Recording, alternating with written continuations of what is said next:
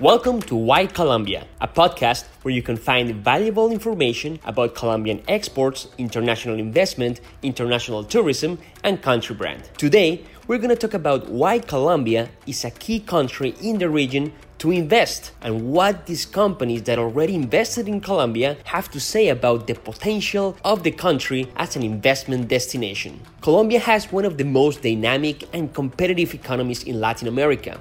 Our country is the fourth largest recipient of foreign investment in Latin America and is among the 30 countries that attract the most investment worldwide, as stated by the United Nations Conference on Trade and Development. Tony Smurfit, CEO of Smurfit Kappa Group, shared with us his impressions about the importance of Colombia for the Smurfit Kappa operation in the country. Colombia is a very important country for Smurfit Kappa. Uh, it's one of our largest countries in which we operate. Uh, we have about two and a half thousand employees uh, that are, are operating in the major cities of Medellin, Cali, Barranquilla, and of course Bogota. Uh, and we have a, a, very strong operation. We operate uh, in forestry, in paper, and in corrugated, as well as white papers.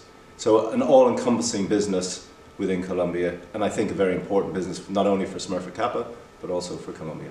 I think in today's world, having a reputation for corporate social responsibility is absolutely important.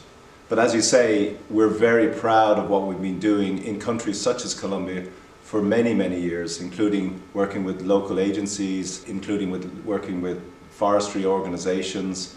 Uh, and we have a very active program of developing the youth of the country as well. And so we're very proud of all of the things that we've done and will continue to do in Colombia because it's very important to be part of the social fabric of the country, not only with regard to business, but also with regard to the, the society in general. On the other hand, Erin Champlin, Vice President of Johnson & Johnson Global Services, explains the reasons why they established the Johnson & Johnson Shared Services Center of Latin America in Bogota, the capital city of Colombia. We evaluated a number of different locations before picking Bogota, uh, and there were several factors. The first was availability of talent. We've been extremely impressed with the talent um, from a multilingual capability, a business capability, financial capability that's available here in the city. There's many very good universities that we can recruit from here. And we have a very strong presence in our businesses. All three of our major sectors are operational in Colombia. And so we wanted to take advantage of that. Um, and we've found the city to be absolutely terrific. The other thing is that the economic stability of Colombia and our long term business um, relationships with partners um, and customers in the region has been very strong. And so we're building upon that as well. We picked this location as our Latin American hub. So we are doing services across finance, human resources, and procurement, as well as services directly to our employees and to some of our customers and consumers as well.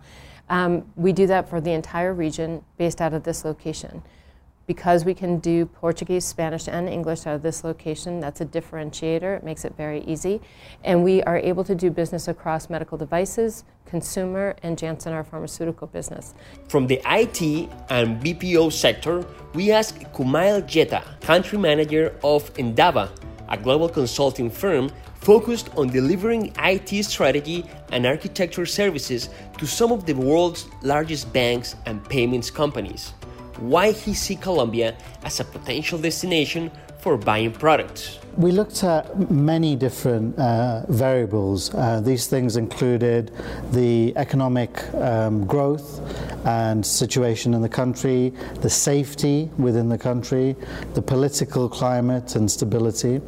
Uh, we also looked at things like infrastructure um, in terms of airports, roads.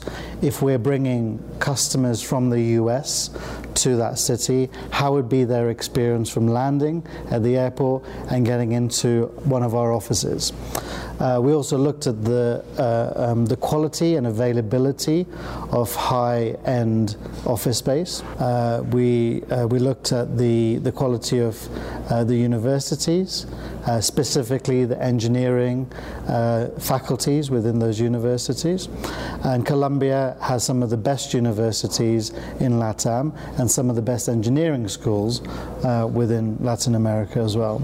And we visited Colombia, and we liked it. We felt good here when we when we came. Uh, so our, our, the feeling of the business environment, the academic environment, and the potential within Colombia are things that also stood out for us. As our businessmen in this podcast, there are hundreds of stories that ratify Colombia as an investment destination and an export platform. We really hope you like this podcast. If so, let us know leave us a comment and share it through all your favorite social media platforms. My name is Ismael Trevino, and this is Why Colombia, a key destination to invest. Until the next one.